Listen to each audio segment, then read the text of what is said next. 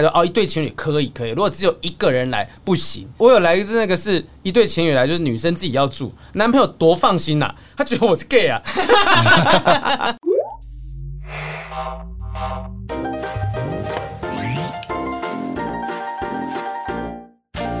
Hello，欢迎收听不正常爱情研究中心，研究中我是黄浩平，我是雨珊。过新年和新年，新年大年年年，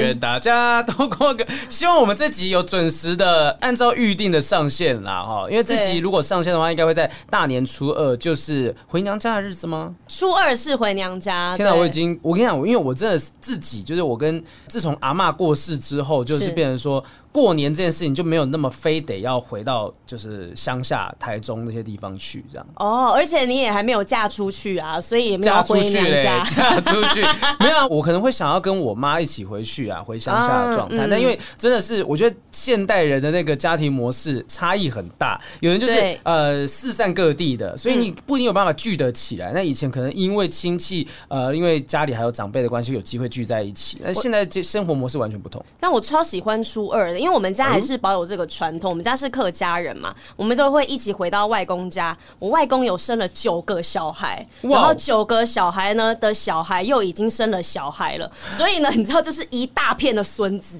哇，那你包红包你要包给他们吗？当然啦、 而且你知道，因为我们是艺人的身份，然后回去阿姨他们说啊，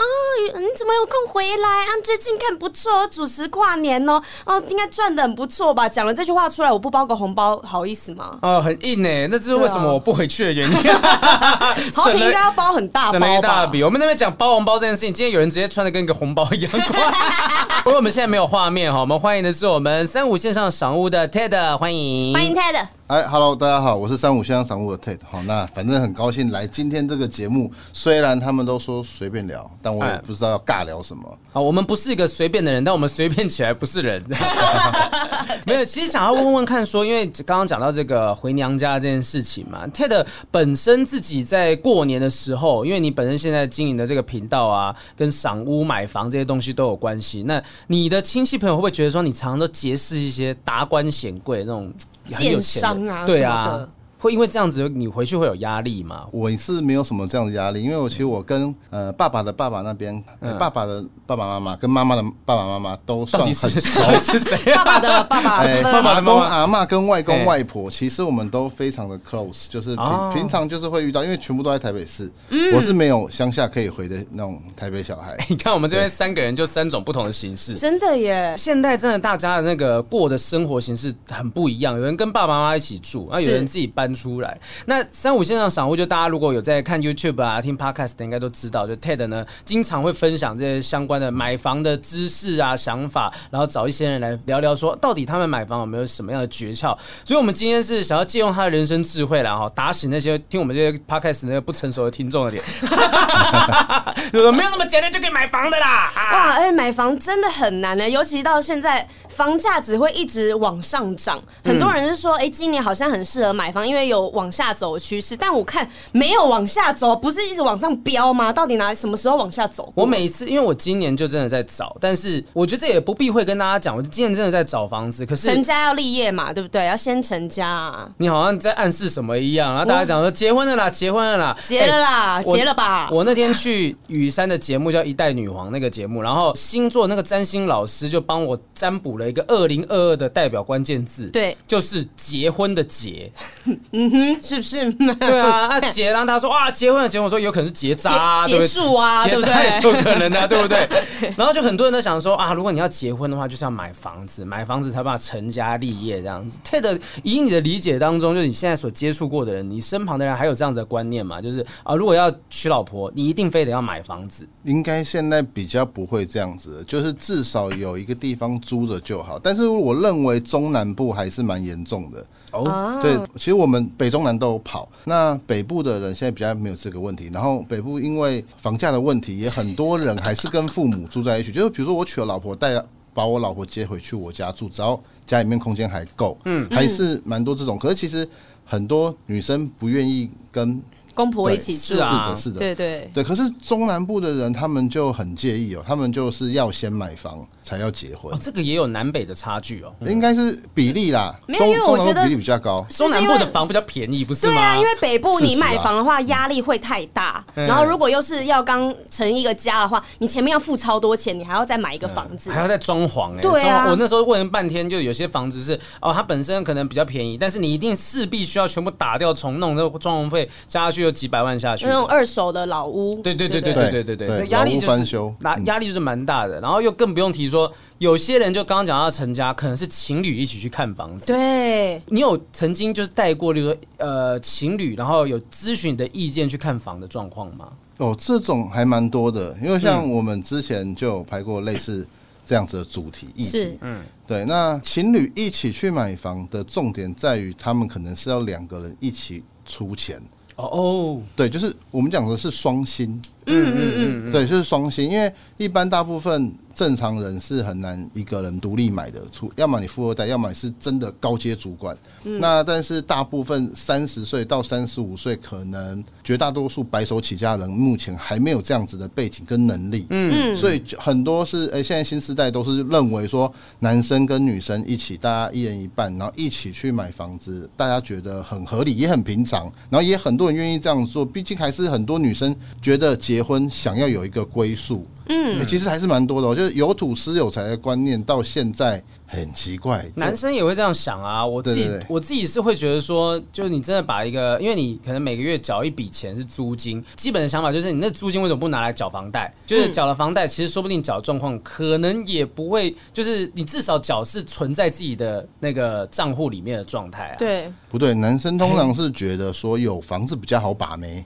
哦，有车子吧？就很多人都劝我说买有车房没有子，，哎，有房子应该比有车子更好把妹，你看，你问女生对。哦，真的吗？为什么？为什么是这样的状态？因为房子比你较刚贵舔啊了，舔了一下嘴唇， 因为房子比较贵，然后因为车子现在在，如果你是住台北市的话，嗯你就坐 Uber 啊，坐大众交通工具就好了。就你还要花一笔钱去养车，我觉得有点浪费。那不如把这钱投资在房子上面那。如果今天有一个人是呃，他有一台兰宝坚尼，非常是帅气，对嗯但是他可能住那种小套房，跟另外一个就是住在呃，也不用到地堡、哦，嗯嗯，就有东区某一间房子，但是他就什是么。三房两厅啊，这种比较适合家一庭般那的个状态，嗯就一般的状态。然后他平常是 U bike 上下班，那也不会办没办法去接送，他没有车，甚至不会开车。你觉得哪一个会是理想对象？我会选择后者、哎，你说有房的，嗯因然为后不他开车如的，如果他有一个蓝宝坚尼，但他只住小套房，我会怀疑他的价值观，因为他这样子买车子就是要炫给别人看的，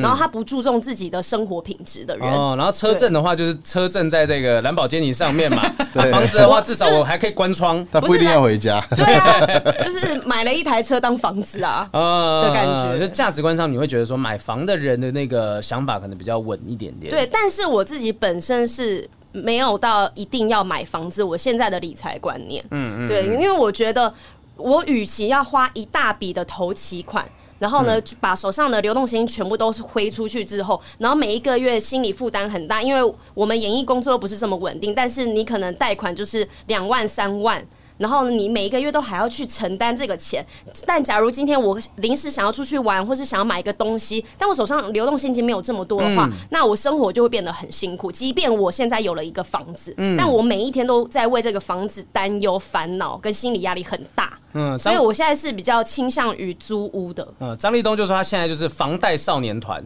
对有一群房贷少年，你看陈大天也是买了、啊，对然后张立东也买了嘛，然后。呃，之前我们认识的谁谁谁也都是在看啊，阿达啊阿达、对露露、露露对刚弄下一间啊，对他，都 po 在自己的脸书上面了，应该有哦新公年开讲礼物对，新年礼物就变得好像我自己也有受到大家这种压力。就 Ted，你可以帮我解答一下哦，就是我们现在的听众可能有一些人虽然年轻人不一定有买房的压力，可是如果看到身旁的人都在买房了，然后心里面觉得，看我是不是应该要跟着买？这个心态到底值不值得鼓励？这个是很见仁见智，而嗯且这个这个很残酷，这很取决于个人的赚钱的能力。经济条件当然当然，非常残酷。那可是如果先把它撇除掉，我们讲大众好了，大众是小资族好了，我们以小资族来讲，嗯可是小资族目前还是非常多人渴望拥有一个自己的窝，这嗯是占大概我们统计过，大概是七三比例哦，就是可能觉得说靠租房一辈子的大概只有占三成。嗯哦，大家还是会觉得说，我希望最后是可以有一个自己的房子。对，即使现在是租，可是都会觉得说，那我租，那我就挑挑最便宜的租，然后我想要把钱存下来，嗯，还是要去买一间房。其实蛮多人还是这个反应的。可是刚刚雨山讲说，诶、他觉得都是租房子，其实这有一派是专门是这样子的，嗯嗯，对。然后我认为，如果是收入状况一般般，然后也很想要兼顾自己的生活品质的话，那可能。这是一个不错的选项，我也没有排斥说，就是叫大家一定要买对，嗯其实那是选择。嗯嗯，对，因为那对，因为像我现在一个月是花三万多块租房子，那很其哦租实很是高，对好的租对很呃，好，我听到的女生都租好贵哦。对，因为我很喜欢待在家几里平面，大啊其实没有很大，也不到二十平，大概十五、十六平这样哦子。因为我那现在住的地方是老房子，然后三十平左右吧，三十平一个月是两万八千块钱。对，但因为我是在大安区，就是嗯最市中心的地方，然后我工作那些也比较方便。但是我会租这个价格的房子的原因，是因为如果我要买那房子，我根本买不起。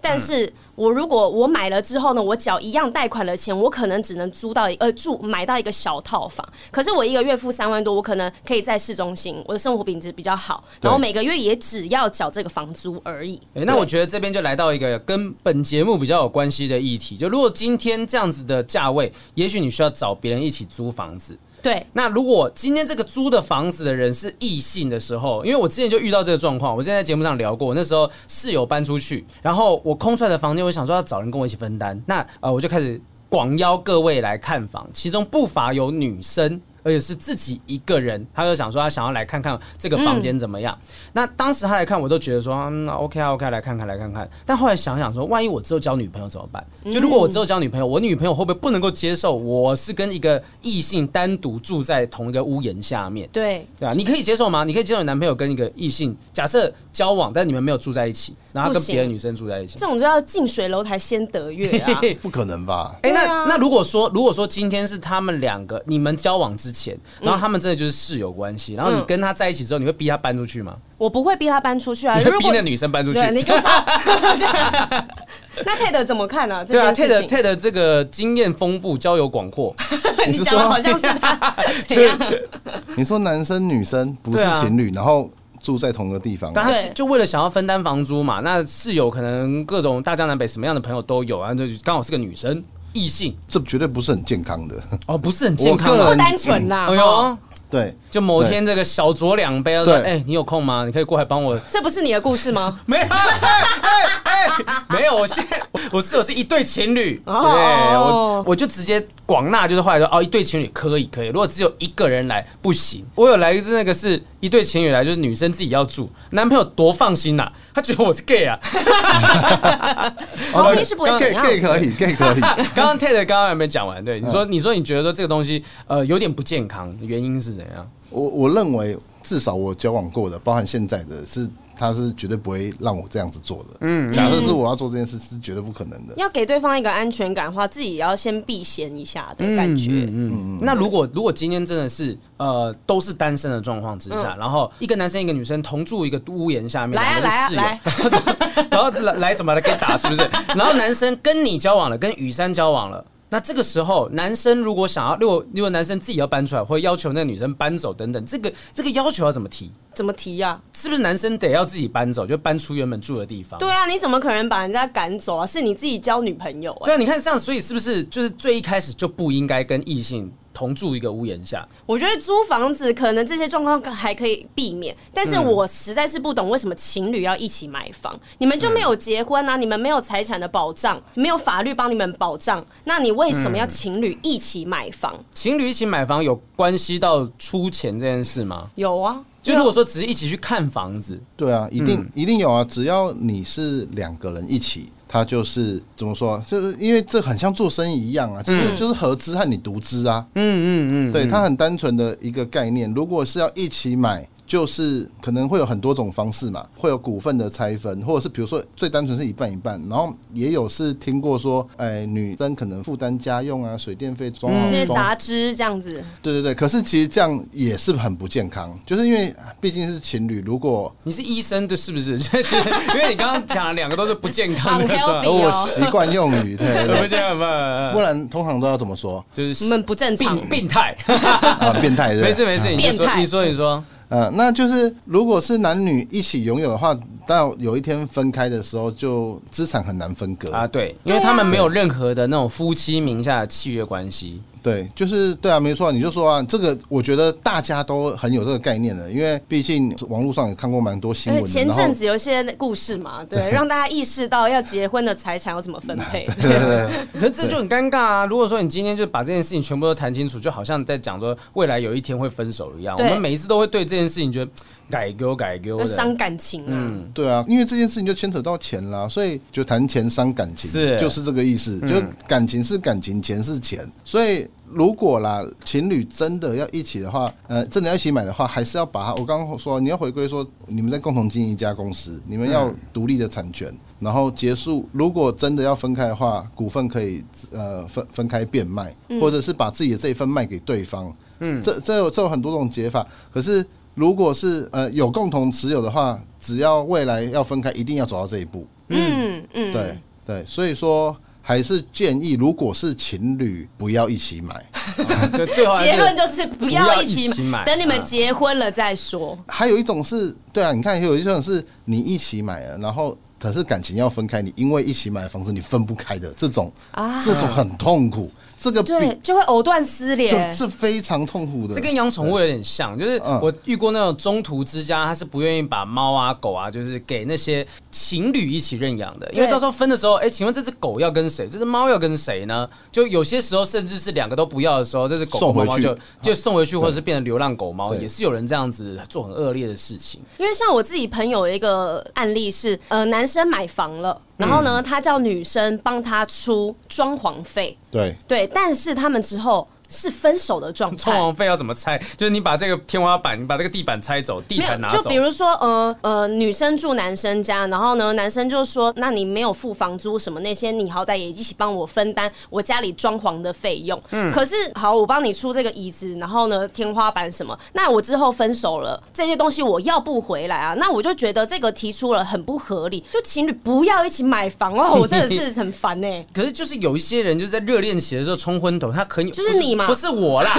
我们有一起去看房子，我们有要一起买啦。就是说，今天如果真的有一些人就是热恋期，好、啊，没关系，我们一起买啊，你出你出多少，你出多少这样的，他真的一起买了，我觉得也是有这样子的人存在是。那关键是在于说，好，那像一起买房子，情侣一起住的话，有一些东西，有一些议题就是，就是说两个人到底不应该有各自的房间，哦，对啊，这你们会觉得说情侣或夫妻是不是应该有各自的房间吗？通常不会，对啊，你你觉得是要不通然常就不不会要住在一起啦。对啊，那就嗯有点像是室友。没有，就是他们可能有共同卧房，可是也许有各自的书房，哇就那就这种状态。那你这样房子要买蛮大的你蛮也大觉得不间的行啊对啊 这样蛮大间的。因为我、对啊因为我前任就真的讲过，他希望说未来那时候我们也是有想过要 有想过要买房， 所以变前任了。啊 对对对，就是他他那时候讲说，就他希望说是我们各自有各自的房间，如果今天吵架可以躲回彼此的房间里面去，嗯，就是有一个能够不会看到彼此的空间。属于自己的小空间，可以沉淀一因下为的地方。以前我们住那种小套房，就是呃，房间里面是有床，然后直接就是厕所什么嗯的。所以如果今天真的吵架，你在一个房间里面你是没办法躲开彼此你的。就只能冲只出能门一个人出去，对，对对对对不通是躲在厕通所，通常是我出 去，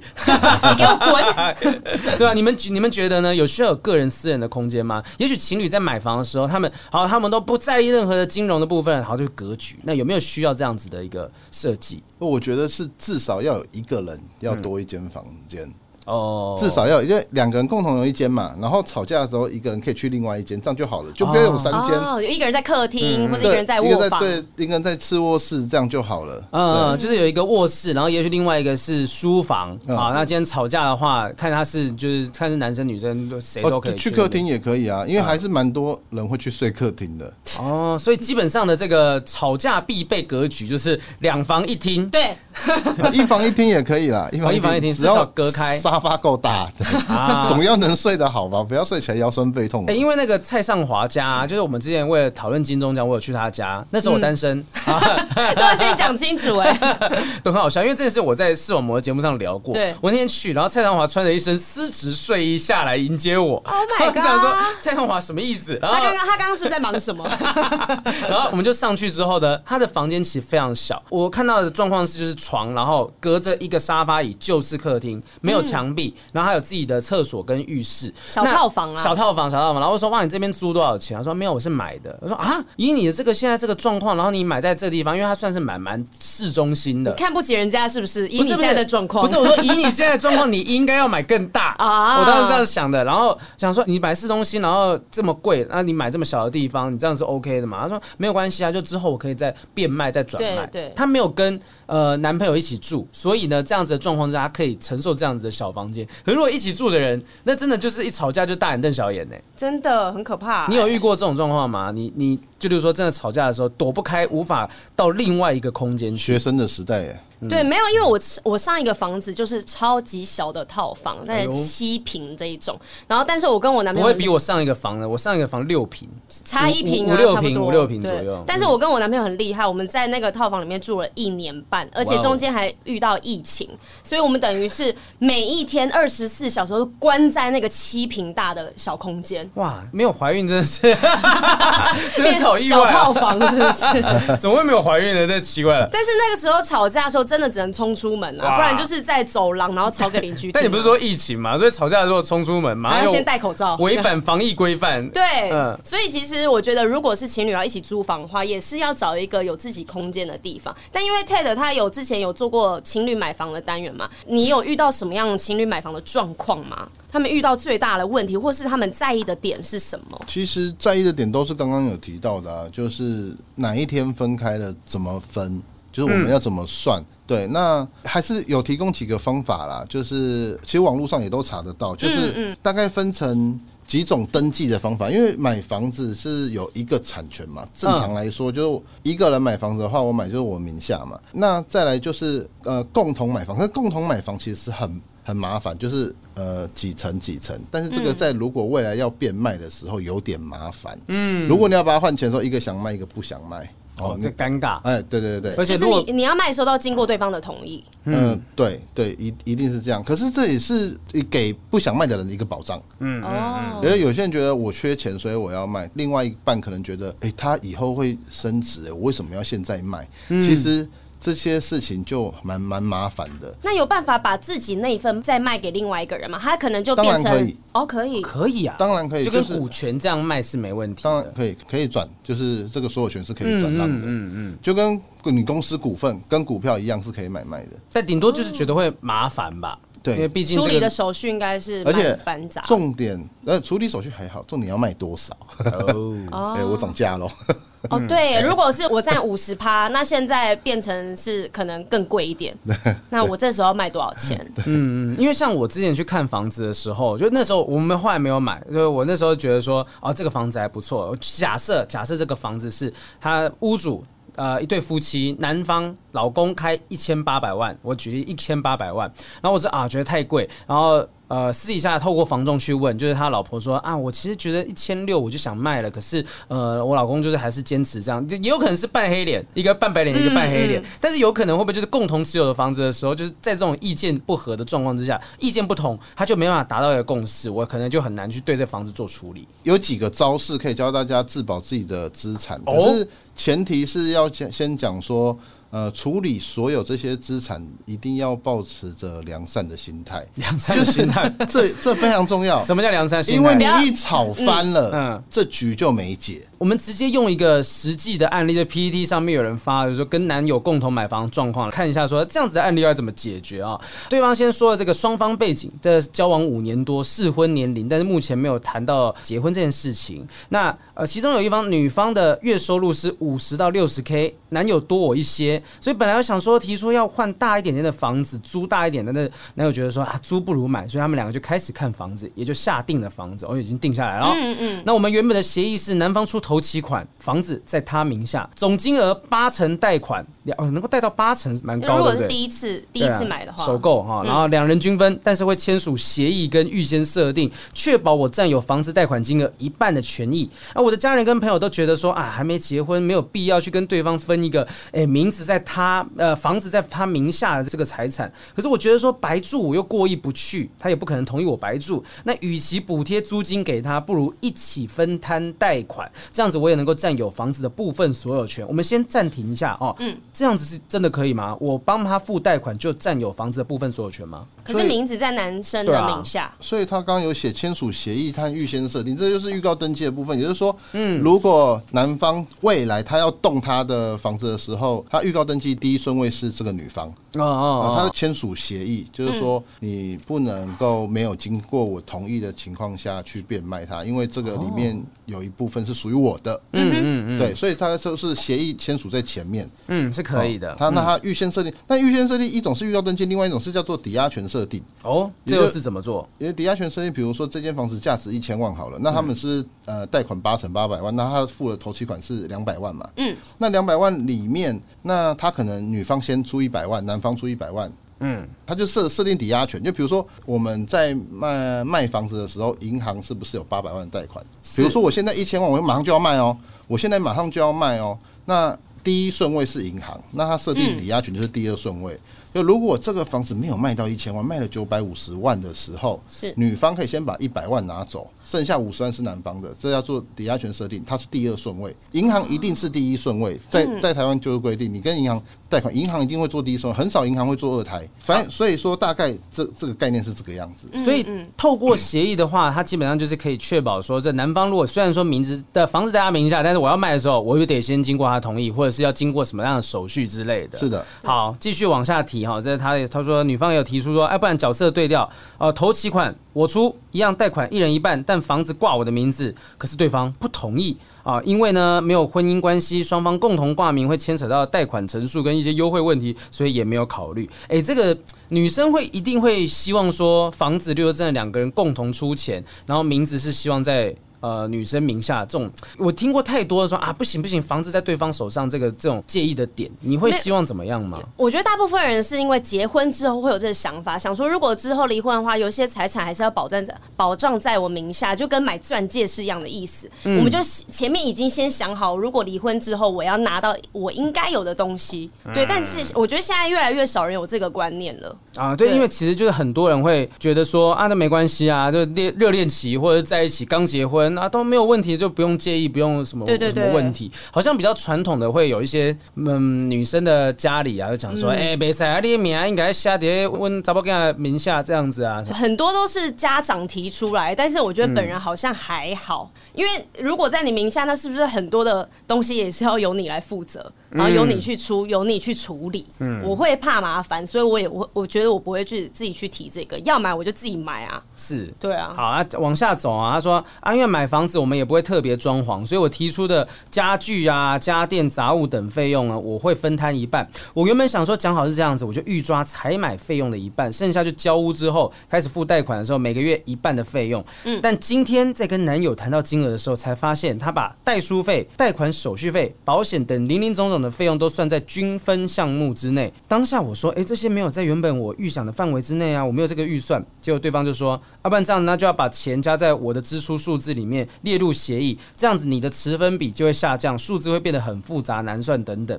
哇，当下我听了其实很心寒啦，虽然说有协议保障，但房子是你的名字，也都愿意支付房贷跟日常开销的一半了，怎么会觉得每一块钱都要算得这么清楚？金额也不过就是几万块钱，不是出不起，但就觉得嘖怎么会是这样子呢？明天就要交屋了，我开始很犹豫，这样的买房决定是否是好的？一定要算得清楚的情况，也让我开始想对方是不是根本没有想要和我长久走下去？你看看，这个就是我就在讲说，你这个很矛盾，因为前面他自己想要先跟人家讲清楚、写对啊清楚，要保障自己权益，但是男生想说好，你要讲清楚，那我们也把就其他都清清楚楚就清清楚楚啊。结果后面算清楚，他反而觉得，哎、你怎么这样？对啊，是不是你跟我自己算太清楚了。对啊，你你自己讲说啊，反正要算的很清楚，但是不能算在我底下， 就是这样才这样才叫清楚。我我觉得说，当然你可以提出自己的权益，可是你不能觉得说啊，你想说啊，这不过是几万块钱，为什么要跟我介意？那你干嘛介意这几万块钱？对啊，就不不过就几万块，不是吗？对啊，而且对方是讲说，好，你出，如果说我出这个钱可以，那就算在共同支出下，你的持分比下量，我听起来非常合理啊我。也觉得合理啊，因为钱是他出的啊，对啊，对啊， 不然你出啊，那这些东西也都除以二啊。我觉得他对啊可能担心的点是在于说，因为房子只是在名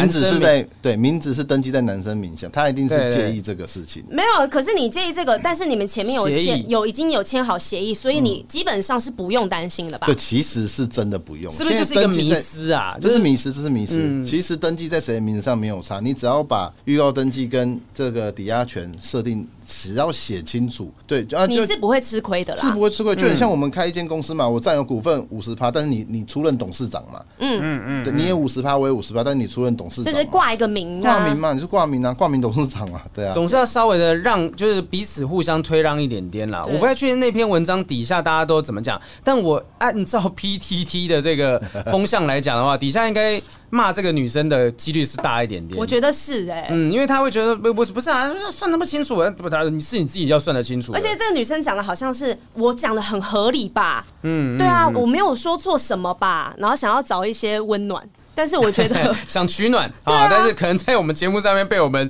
讲说，嗯，怎么这样子想？ 我觉得你要争取的东西当然是这个合理，可是像呃 Ted 刚刚讲，这是个迷思嘛，就是你有签协议的部分，你就不用担心说名字在对方名下，好像你的权益会受损。可是你看，当我们真的要把它讲的这么清楚的时候，确实就会有一些人觉得说啊，你为什么一开始要算得这么清楚？你是不是就没有打算跟我长久走下去？你是不是觉得二十年之后你就要把它收回去啊？等等的你到底想怎么样啊？对，啊，就是你看算得清楚也有问题，不算清楚之后也有问题。我觉得还不如说，我在设想啊，万一说干脆就是由政府直接规定，就是如果真的结婚的话啊、要怎么分怎么分，直接写在民法里面。我不知道是不是已经有这个法律咯，就直接写在里面。然后你们也不要去想说我要婚前协议什么什么东西，就是让大家一结婚就是我直接就按照这个模式去走，我就不用自己提啊。这样太困难了吧？因为有些人就不想买房啊，那你还要规定我这样做，或者是买房之后女生没钱 呐、对不对？哦，就是有可能之后还有这种状况了，就是就是我觉得啊，这个社会上有太多约定俗成的东西，就比如说啊，这结婚之后你要包多少钱，嗯结婚包多少钱，然后回去之后要包多少钱呢、你人没到包多少钱呢、你带另外一半要包多少钱？这些都是没有一个明文规定，大家只是问说，哎、包多少？哦，包两千六应该就可以就了吧？过去的习惯让我们现在有这个迷思。对，啊，然后你看以前也许就真的有太多的人是因为买房子的时候，可能名字在对方名下啊，吃了亏，然后到处跟他讲，不行，你以后结婚，你一定要把那名那房子呢签在你名下，这样对你才有保 障。我觉得那些人就是不懂 Ted 刚刚讲有其他的方式可以保障自己权益。嗯嗯，对。可是刚这个案例很像有一个问题是，诶，他是男方出头期耶，哦所以其实女生没出头期耶。他的意思哦是这样哎，所以你的意思是说，他想要他已经出头期了呢？对那对，对方男生都已经出头已经期出了头期，然后他只想要说我用，你看他说什么分摊我贷款，我分摊贷款一半嘛，然后还有说嗯杂他志买杂志还有家电嘛，有没有杂物？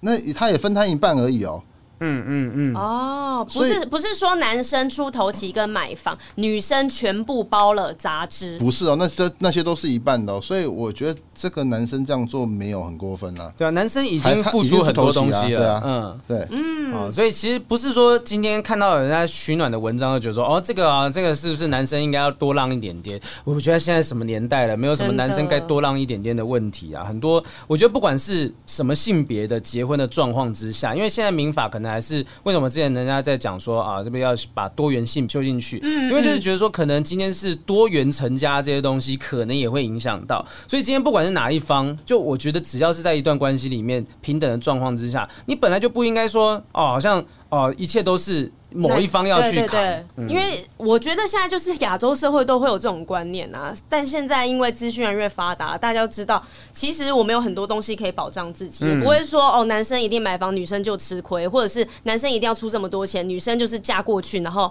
他们什么都不用付出。嗯，刚刚有讲了，Ted 讲了这个预告登记啊、抵押权设定等等的，还有什么样的方法？是不是还有第三招有办法说，如果合资买房啊，登记在对方名下的时候，还有一个自保的方式，借名登记。刚我刚刚是没刚提到嗯刚刚建民登记我，我不建议这个方式，因为哦因为它的风险高啊。哦，对，因为你在建民登记里面，你会有很多的资产啊，它不好被界定，它它有可能被界定成赠与，或是它要走法律途径才能够解决的时候，你要花更长的时间去去界定它，嗯，所以这个风险就很高。所以通常如果朋朋友或是周周遭人问我，都不建议建民登记。好，是那就不聊这个东西，反正你也不介意。嗯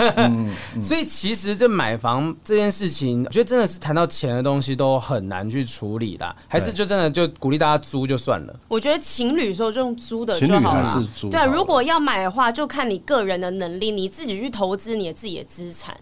对，不要把另外一方就是算在里面当你的分母，因为我觉得会找另外一方买房，就是因为自己一个人无法负担，嗯，你才对会啊想要找别人啊。对啊，但是在情侣的状况之下，既然你都还没有办法给对方稳定的生活，就我指的是稳定的关系，对稳定到足够牵手一辈子的这样稳定的关系的话，那你就不要说一定要先有一个稳定的房子，因为这个可能我觉得它是个枷锁、哎，就是今天也对也许双方真的过得不开心，想到哦还有房，然后还有我看过好多那种被孩子啊，孩子绑着的什么，就对是他们真的不爱对方了，可是有孩子无法，那房子也是一个可能的枷锁。但是因为现在社会很多人是不婚族啊，那不婚族在法律上的名义就是你们就是情侣，嗯，所以会不会是这些东西是适合给那些啊、没有打算结婚的人？对对对，因为现在很多人是觉得说，呃，有小孩再结婚，而、没有小孩结婚是一张纸，对。对，结不结婚好像没差。对，其实对很多人是没有差的，对哦啊。然后也有很多人是小孩生出来了才结婚，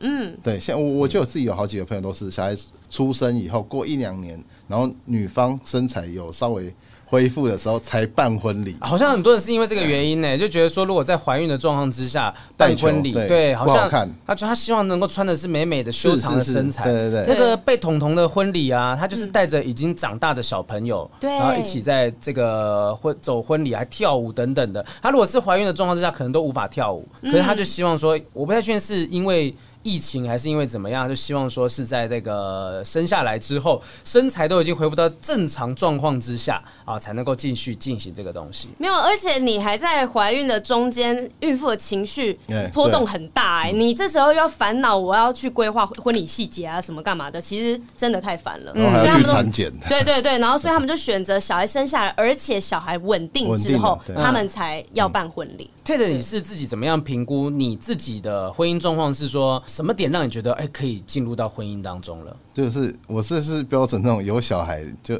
再再说，有小孩再说， 就先上车后补票的， 不对啊。可是如果你平常都有做保护措施的话，你不就是觉得说、呃，可是没有啊，有时候你要生不一定生得出来啊， 哦，哦所以、那啊没生出来就不要结了。不是因为我这个逻辑我有点不太懂，所以意思是说我每一次都内射，然后就是赌想办法我有们赌赌看嘛，这次有没有？有中了啊，好来结婚这样子，好像就有现在在寡播，你知道吗？不是有中的话，要要结婚要至少要让小孩子可以舔一下爸爸嘛，对，哦哦哦，就不要让他说是在没有爸爸的状况之 下，就是对，那表示就是一个开放的态度啊，就觉得很开放啊嗯我现在就是呃，反正就正常啊。如果说该有性行为的时候就性行为，如果真的怀孕了，好，那我们就结就是婚，让挂他 书搬书啊，这样子。看天吃饭，看天吃饭。因为其实很多人感情也很稳定，然后住在一起也住很久，然后不结婚，这种人现在也越来越多。嗯对对，所以就是说，真正可能界定到底要不要结婚，可能真的是要取决于有没有小孩的产生。因为现在人都偏理性，好像没有那种冲动，我非得我很爱你，我现在就是要结婚。年轻一点才有可能。还有蛮多人会这样子的状况啊，我觉得谁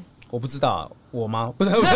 没有啦，没有恭喜遇到什么浩平，没有啦，现在我都没有乱讲话，不要乱讲话 啊！我觉得，我觉得每个人的状况都不太一样啦，好不好？那反正买房这个东西，我们刚刚前面讲了很多，如果很细的法律规章的部分的话，欢迎大家就可以直接去听三五线上赏屋，可能有更多的关于比较细节的法律的东西，因为我们的听众可能大多数比较年轻一点点，还没有来得及烦恼这没东有西。很多人都还是那种买房的小白，但我觉得 TED 他的频道是，你可以看他去哪一个区域看房子，然后或者是你想要什么交通便捷的地方啊，或者是啊，比如说比较远的淡水啊，那些利弊在哪里，然后他们现在的一平大概是价位是多少？我觉得听 TED 的节目都可以了解这些资讯，对啊对，不一定是法律层面的东西。明白明白。好，那我们现在呢就进入到我们的固定的环节，我们邀请 Ted 来跟我们一起回答一下网友的问题哈好哟，呃，我们其实因为我们真的听众啊蛮多，这个有困扰的都是一些这个比较年轻的小朋友，就借重你的智慧。帮我们来帮他解惑一下下啊、首先来看一下这边有一个反凡，好，有一个凡凡啊，这个凡凡呢，他说：“Hello，好评雨山，我是一个刚结束七年感情的女生，现在二十八岁，回到单身状态还不太习惯。听过这个节目之后，让我了解很多不同的感情模式，因为我的感情观偏向保守，交友比较单纯，有伴侣了就稳稳定定的交往。我是去年八月分手的，已经吐，已经度过， 吐过了，吐过，已经吐吐什么吐什么，已经度过了痛哭流泪的时候啊。但现在感到的是非常非常的空虚，很想要有个对象。我很积极的在寻找，这段期间有几位对我表示喜欢的异性，但是、啊都没有结果。我发现我的感情观好像出了一点问题，我过去的感情缺少了性。没，他说我坚持不要婚前性行为，跟历任男友呢，有一任是七年，一任是四年，其实都蛮长久的，都没有发生过关系，只有抱抱。我会跟追求者先说我的这个坚持，有的是直接放弃追求，有的是试图想要让我改变想法。十一月时，我遇到一位我喜欢的追求者，刚开始他表示尊重我不想要，但是后来他不时提到他会有生理反应，很想跟我谈恋爱嗯等。等等，这个不时提到到底是怎么样去提到？就哎哎哎，我硬了。这个这个什么叫不时提到啊？这怎么提呀、应该就是可能，例如说在约会的时候，会觉得说我很想要啊之类的，就嗯，是或是试图想要亲亲他、碰碰他之类对的，。但是他提到这方面的时候呢，哎，我就感到畏惧。虽然我很喜欢他，但最后还是痛心的拒绝他了。失恋之后，我开始自我怀疑，到底要不要继续坚持不要婚前性行为？长辈。朋友都希望我坚持下去哦，长辈朋友是希望他坚持不要婚前性行为啊、嗯但因为这个坚持，我错失了可能能够发展的恋情，还有因为我现在很想要有个伴，让我非常的动摇，想要放弃坚持。现在会有这个观念的女生，应该微乎其微了吧？让伴侣一直忍受想要，其实也很残忍。种种的想法一直冒出来，但我又想坚持，很矛盾吧？想问问主持人，男生及女生的看法哦，还是你就找一个会跟你闪婚的对象？然后马上结就可以马上做了。对啊，不是，你就现在结婚，现在结婚登记跟离婚都很简单，超快你就。你们要去台南两天，那你们例如说礼拜六要去玩，你们礼拜五先登记嘛。那这样子，你在台南两天就是一个技术上你们在结婚的状态。那你就直接做就好了啊。你去登记那个，哎、其实结婚容易，但离婚难。我在帮你找啊，真的吗？真的，离婚你就会牵涉到财产这一些的。嗯哦那只有你这么多你复杂只的啊要一结了，你们财产可能就会变成共同持我有。我刚刚本来想说，我们现场没有人离过婚，无法问这个问题。但是 Ted 刚刚我刚我有有离四过婚了，对对对对，Ted 刚刚有分享到这个东西啊，就是离婚的手续很麻烦吗？其实离婚的手续也一样，回到刚刚就是。嗯大家理性的面对，嗯就是你嗯现在就是要分家了嘛。对，对那如果离婚，大家是理性的沟通，就是也一样去签名而已，啊啊啊，就是带着自己的身份证去签名，然后换一张身份证，然后你的身份证拿回，就是哎、诶你是单身的。哦，仅仅如果没有如此要炒财产这部分的话，对那就是很简单的。对，然后另外一种是现在很多可以，呃，你婚前可以先写好，就是我们财产各自归各自的，嗯就是 A A 制，就是先签好，就是婚前契约，这个就包含说您刚刚讲的房子的事情也都列在是里面是嘛，都可以嗯，嗯这是都可以的。对，就是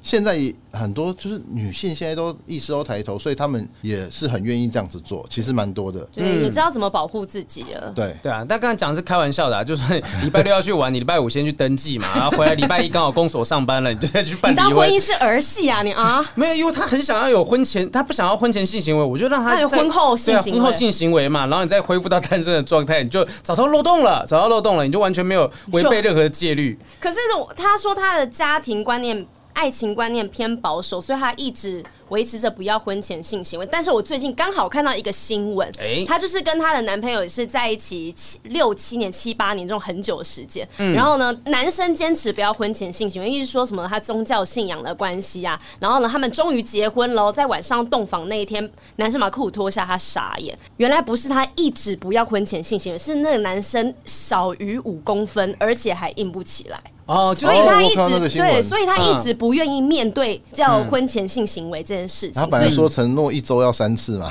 对对对， 原本承诺说他婚后之后一周给他三次。嗯，对。所以其实我觉得会不会他其实本身是在那种有宗教信仰的家嗯庭，但如果有宗教信仰，也许凡凡就会讲了，就是说啊，我家里是宗教信仰，就是真的保守到说不行，结婚之前就是不可以有任何的性行为。不行，要先试车。对啊，那还是、嗯就是如果可以的话，我觉得他自己不要让爸爸妈妈发现就好了，对不啊，对？你不说我不说，谁会知道呢？对啊，就是不要让不要让爸爸妈妈知道这件事情嘛。就如果你真的很想，我认为说，就有些时候你是假设你没有重要信仰，如果你有重要信仰，那另当别论。但是这个价值观的部分，就是如果你自己很坚持，那你当然也只能找这样的对象。但如果你发现因为这个坚持，你自己过得很痛苦，那就不要坚持啊。对啊，哎、t e d 怎么看啊？这个人他的故事，对啊，因为你都说你自己也是那种看着办的，就是有有了孩子之后，哎、不如就结婚吧这样的状态。但我就我就没遇过这种对象，你 知道吗？这个，哎、你说他你遇他过都是嗯，OK OK，来不用婚前，就是第一天就想到现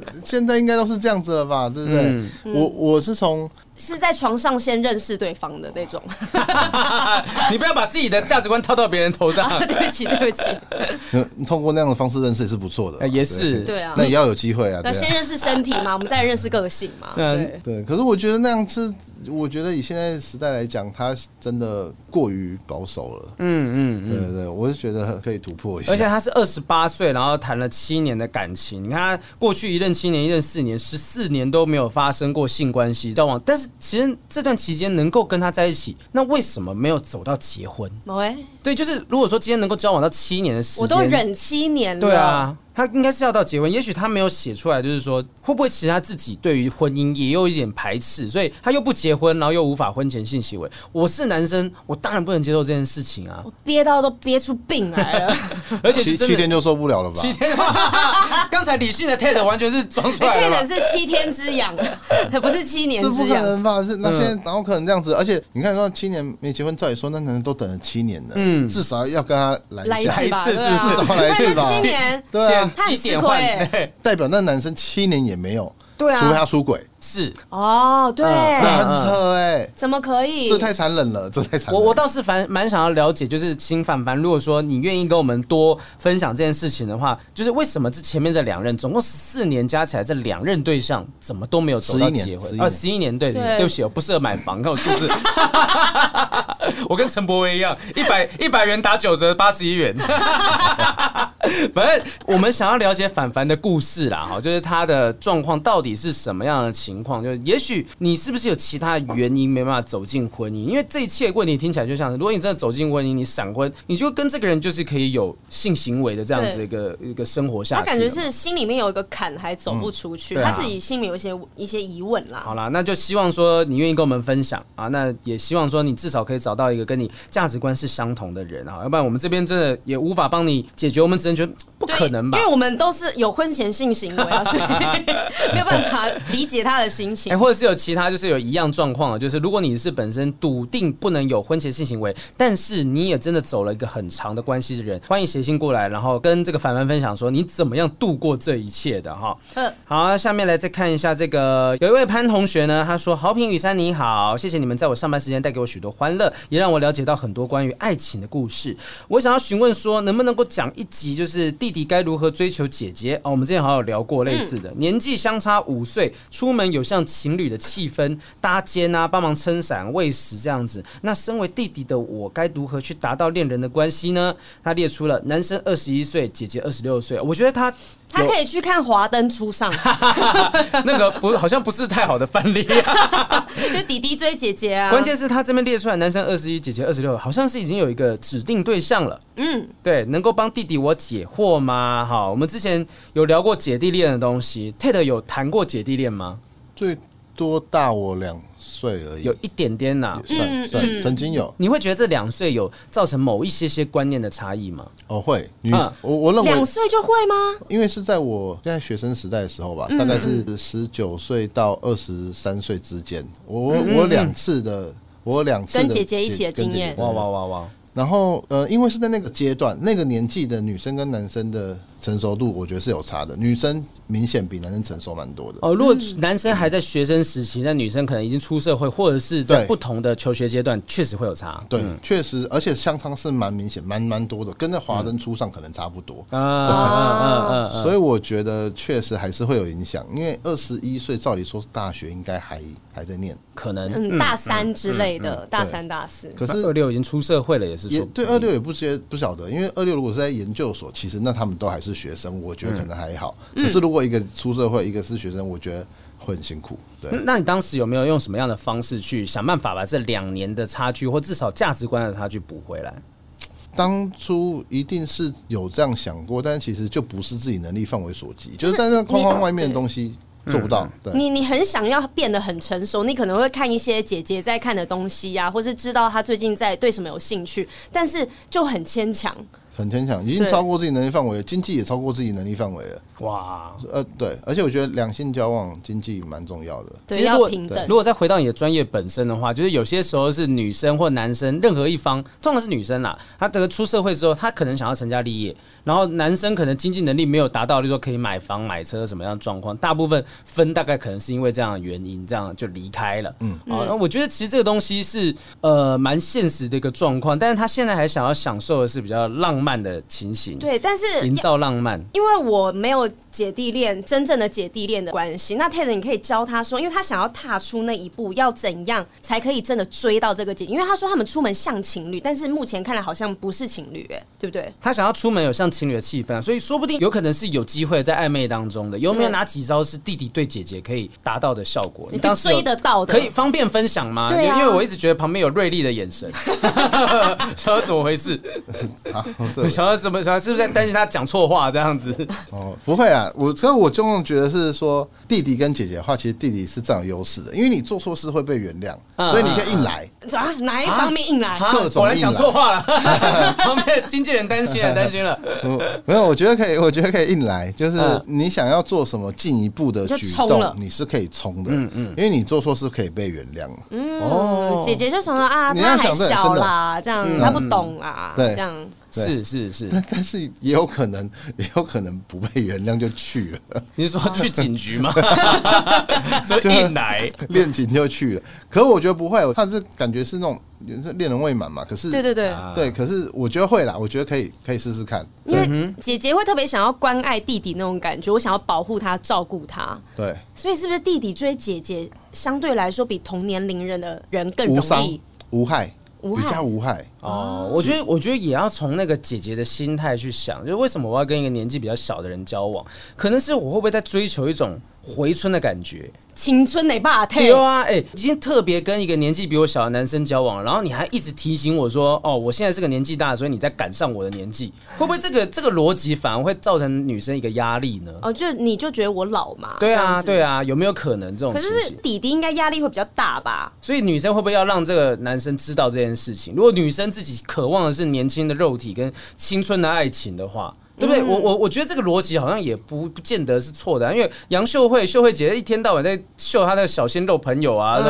哎、你看麦哦，这 MV 来的大个小鲜肉、哦、什么的， 然后我想说哇，秀慧姐真的是非常的年轻有活力的感觉，就是她她不会想要去跟同年龄的一直不断炫耀说，哎、我跟那个谁谁谁，我跟罗时峰怎样，她不会特别讲。所以弟弟他不用想要努力变成熟，因为姐姐就是喜欢你这个样子。对啊，说不定是这样的状态啊。有可能啊，嗯嗯，反正你应该要带给他的是，他现在这个年纪已经回不去的那个青春感情生活。那嗯热恋对感，你带他开个车上阳明山，他平常工作很累很辛苦，哎、突然间有一个人把他带到一个比较青春浪漫的一个环境之下，嗯嗯你不用硬要把自己变成是他那个年纪才应该要有的什么所谓成熟的恋爱，是对啊，那这那不是他的目的啦，所以我觉得也许你比我们更了解这个对方二十六岁到底是什么样的状态，说不定对方也期待有一个青春的浪漫的爱情的体验经验。是的。 那如果之后会分手，那就交给后面喽。没有对啊你依然年 轻啊，分手就分哎手，对没啊，关才二十一系。岁而已，拜托。对啊因为想想看，我都几岁才？哎、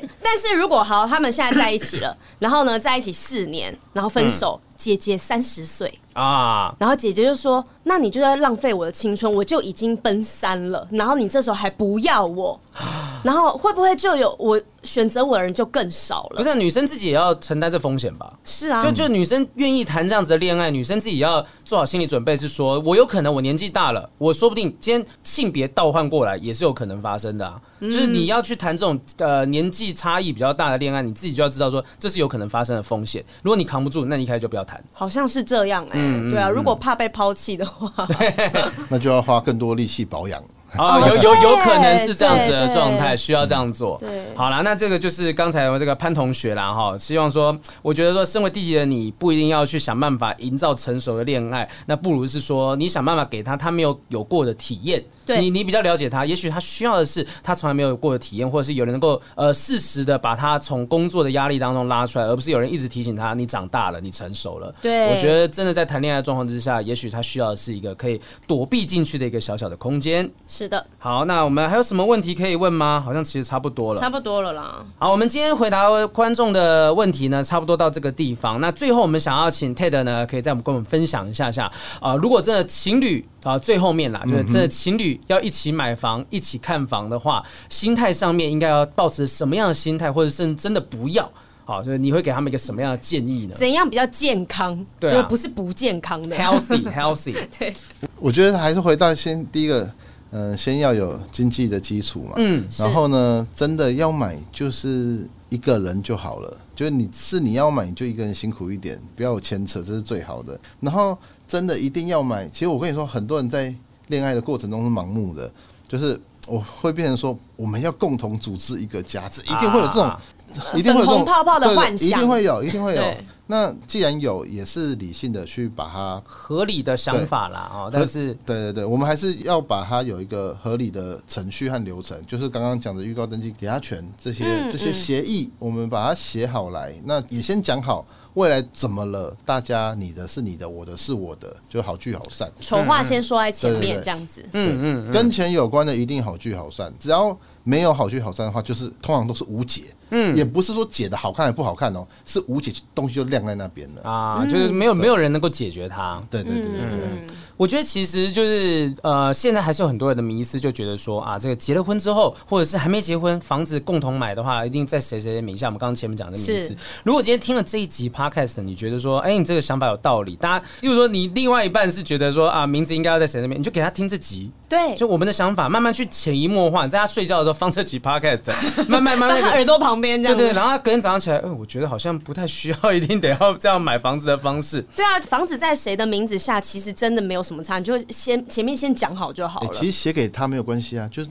我们合开一间公司嘛，啊，我们钱一人出一半，啊，事情你做嗯啊的概念。哦，就让就是各自让一个方式啦你。出什么事你负责啊，但名字写你也没关系，没关系，这没样关系，反正反正我们股份一样，啊，我出钱不出力，你出钱又出力，啊因为登记的人你要你有很多东西要去处理啊，你啊你什么会有税税务的啊、对你有税务的东西啊，然后你房子有修缮啊，然后你什么东西水电网络都要登记，都要登记你的名字啊，所对以耶。哎、这个才是关键。你刚刚就应该讲这件事 情，就很多人讲啊，不行，名字啊，房子的名字要在我这边 那个，呃，不对，一堆东西，阿里不阿里不达的东西要弄。没有我们真的。这关键留给有听到最后的朋友们哎呀，聪明 啊！我怕前面已经有些人砸手，这什么烂一段，我就砸了。哎没有，关键在后面，帮我们把在后面这一段放到前面去讲不哎， 对对剪对预告剪一小段放预告 啦哈对。好，那希望说这个就是想要买房啊，不管是想要买房、想要租房、想要看房啊，对于房子这件事情有任何疑惑的人都可以去看我们三五线上赏屋了解一下。我之后可能也会有这个需求，要请 Ted 帮帮忙了。 绝对没有问题。好，可以哎、可以很多打折吗很多艺人跟网红都来找我，哎呦，太好了，我太们好了。太好了，我们都无偿服务很多朋友，对，哎啊就呦，是同好行，我朋友。我我要的不是无偿，我 要的是打折，太太贪心。好，今天非常谢谢 Ted，希望呢这个所有听众朋友们有任何相关困扰的人，听完这集之后会知道大概怎么样去解决，怎么样去沟通，把这是个的进步的观念呢传达出去，不要被困在过去的迷思当中。没错，好，谢谢大家收听今天的不正常爱情研究中中心谢谢 Ted，谢谢，谢谢拜拜，谢拜谢拜。